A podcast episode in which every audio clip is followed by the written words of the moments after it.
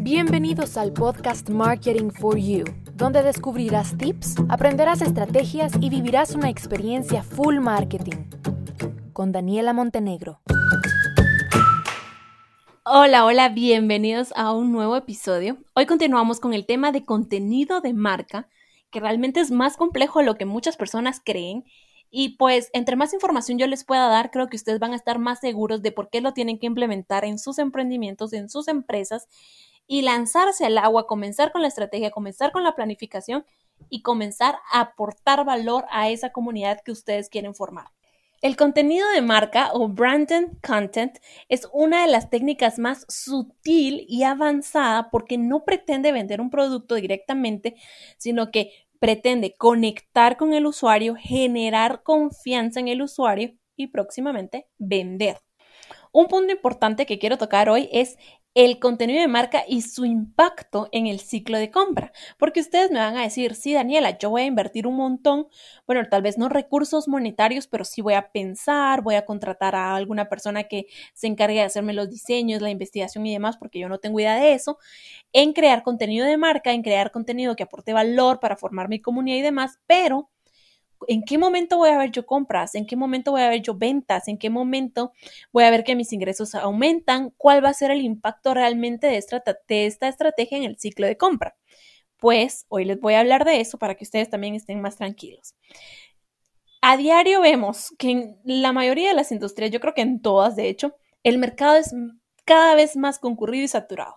Hay más competencia y todos los días salen nuevos emprendimientos, nuevas empresas que venden lo mismo y que buscan ahí cómo diferenciarse con un pequeño detalle en el empaque, con un ingrediente especial, con el precio, con la imagen. Bueno, tienen eh, un montón de cositas con las que buscan diferenciarse, pero siguen dentro de un mercado que está saturado y concurrido. Entonces, una de las formas en las que pueden, además de diferenciarse, darse a conocer y posicionarse mejor, es el contenido de marca. Claro que hay que trabajar muy bien proponiendo contenidos que sorprendan, que sean innovadores y que generen impacto. Previo a trabajar el contenido de marca es analizar el público objetivo y sus dolores.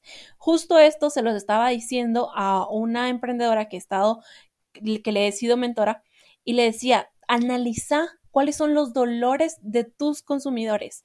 Tú sabes, o sea, a ti te preguntan, a ti te escriben en redes sociales, todas esas preguntas, todas esas penas, todos esos dolores que las personas te están diciendo, esas son las cosas que tú tienes que aprovechar y de las cuales tú vas a comunicar soluciones y donde tú vas a estar aportando valor. Y las personas se van a sentir súper apreciadas e interesadas porque te estás preocupando por ellas, te estás preocupando por solucionarles y aliviarles ese dolor que tenían. Así que esa es una cosa previa, analizar y ver sus dolores. Ya que tenemos eso, pues vamos a construir nuestro discurso de marca, cuál va a ser nuestro objetivo, cómo vamos a acercarnos a nuestros usuarios sin venderles directamente y todo. La idea es impulsar la conversación. En lugar de crear anuncios que digan cómprame, vamos a crear contenido que genere conversación, donde ellos sean los interesados en, hablar a nosotros, en preguntarnos a nosotros, porque la interacción es base para crear un vínculo, para transmitir emociones, para conseguir realmente la lealtad de nuestros usuarios. A corto plazo, gracias a que vamos a ir adquiriendo notoriedad, la marca va a lograr un mejor posicionamiento. Con el tiempo también se va a lograr muchísimo engagement y el tener engagement va a hacer que nuestros clientes, nuestros clientes ya fidelizados prefieren comprarnos a nosotros frente a otras marcas, porque están con nosotros fidelizados, porque creen en nosotros y porque tienen el respaldo de que somos una marca reconocida porque ya creamos la notoriedad, una marca posicionada porque ya lo hicimos y una marca sobre todo que transmite confianza. Eso es lo principal. Y ahí se van a estar convirtiendo en embajadores.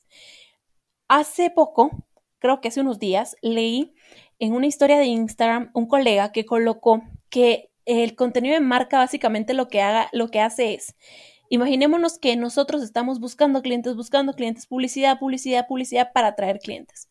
Pues el contenido de marca hace que los clientes nos busquen a nosotros porque les interesa nuestro contenido, porque les interesan los tips, les interesan las frases, les interesan los tutoriales, les interesa eh, las herramientas, los procesos, las recetas, en fin, lo que publiquemos les interesa.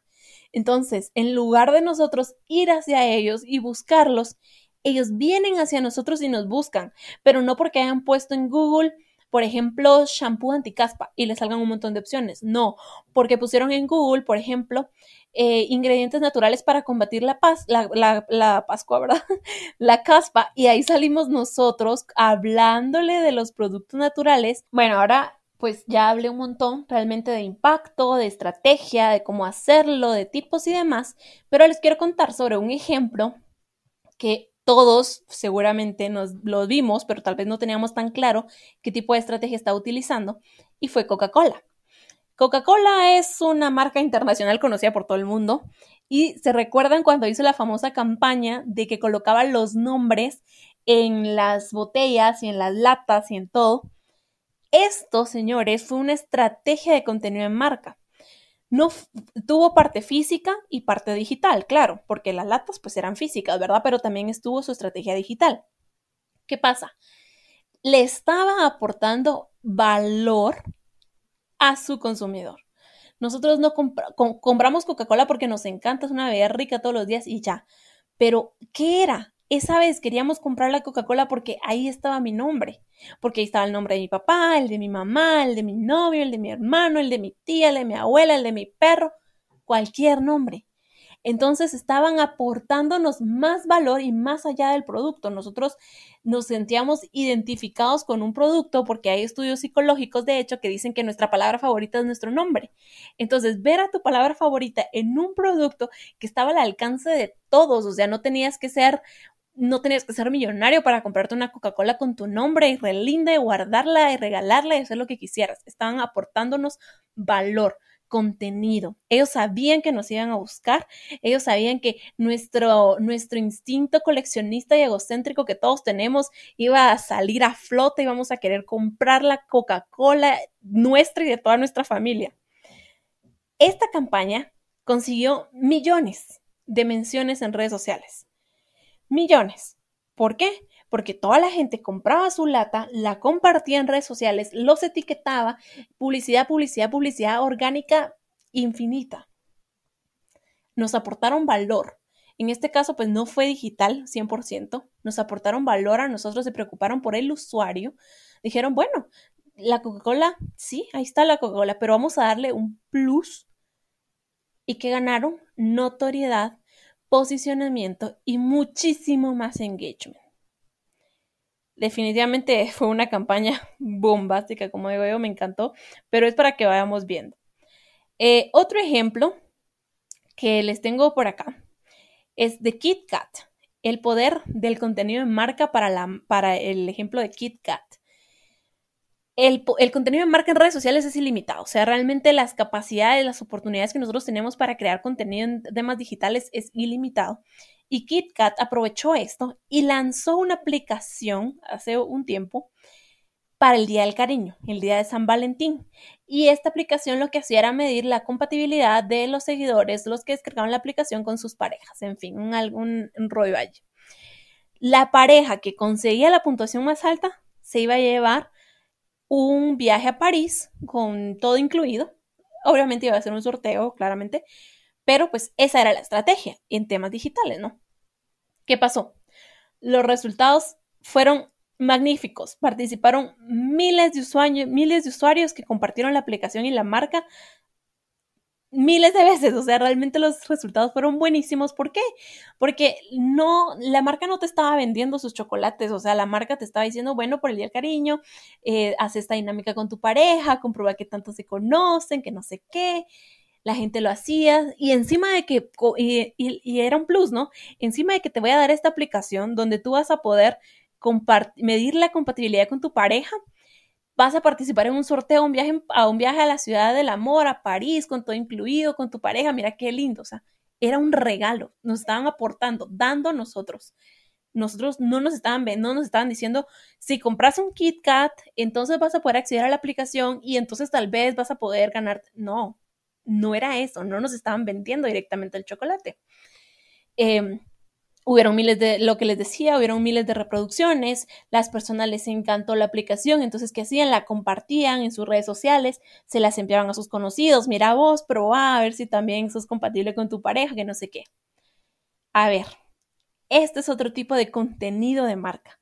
Las aplicaciones, los concursos que sean bien focalizados, pueden, pueden convertir a cualquier marca desconocida en una conocida. En este caso, pues KitKat no era una marca desconocida, pero sí tuvo un gran boom durante este tiempo con esta estrategia y obviamente sus ventas incrementaron porque estuvo todo el tiempo en la mente, en la mente, en la mente del consumidor. Pasó, o sea, son casos reales, no les estoy dando yo cuento, son casos reales para que ustedes vean qué tipo de contenido podemos hacer, qué tipo de contenido de marca funciona. No es solo físico, no es solo digital, puede ser un match qué resultado les han traído a estas grandes empresas y que ustedes pues lo puedan poner en práctica. Ahora, otra pregunta que se viene. Dani, entonces el contenido de marca, ¿qué es? ¿Solo para las grandes empresas? No, definitivamente que no. Cada empresa lo hace a su escala, con los recursos que tiene, con las posibilidades que tiene, con las ideas que pueda implementar. Cada empresa lo va a hacer diferente. Buenísimo. Pero si no sos una gran empresa, busca esas ideas de contenido donde vos le vas a aportar, donde tú le vas a aportar a tu consumidor de una forma diferente. Eh, bueno, pues acá hay unos ejemplos que les tenía también para las empresas que no son grandes, o sea, que no. Cualquier empresa pequeña o un freelancer o un emprendimiento pequeño puede hacer también contenido de marca simplemente teniendo un blog o una página web. ¿Cómo? Coca-Cola, KitKat y las dos estrategias implementadas, de hecho, la de Coca-Cola y la de KitKat, se pueden implementar también a pequeña escala en un blog o en una página web. Pensemos, es cuestión de usar la creatividad y pensar. Pensemos en la estrategia de Coca-Cola, que nos dio un producto que nos aportaba valor, nuestra palabra favorita, que sacó nuestro lado egocéntrico y coleccionista.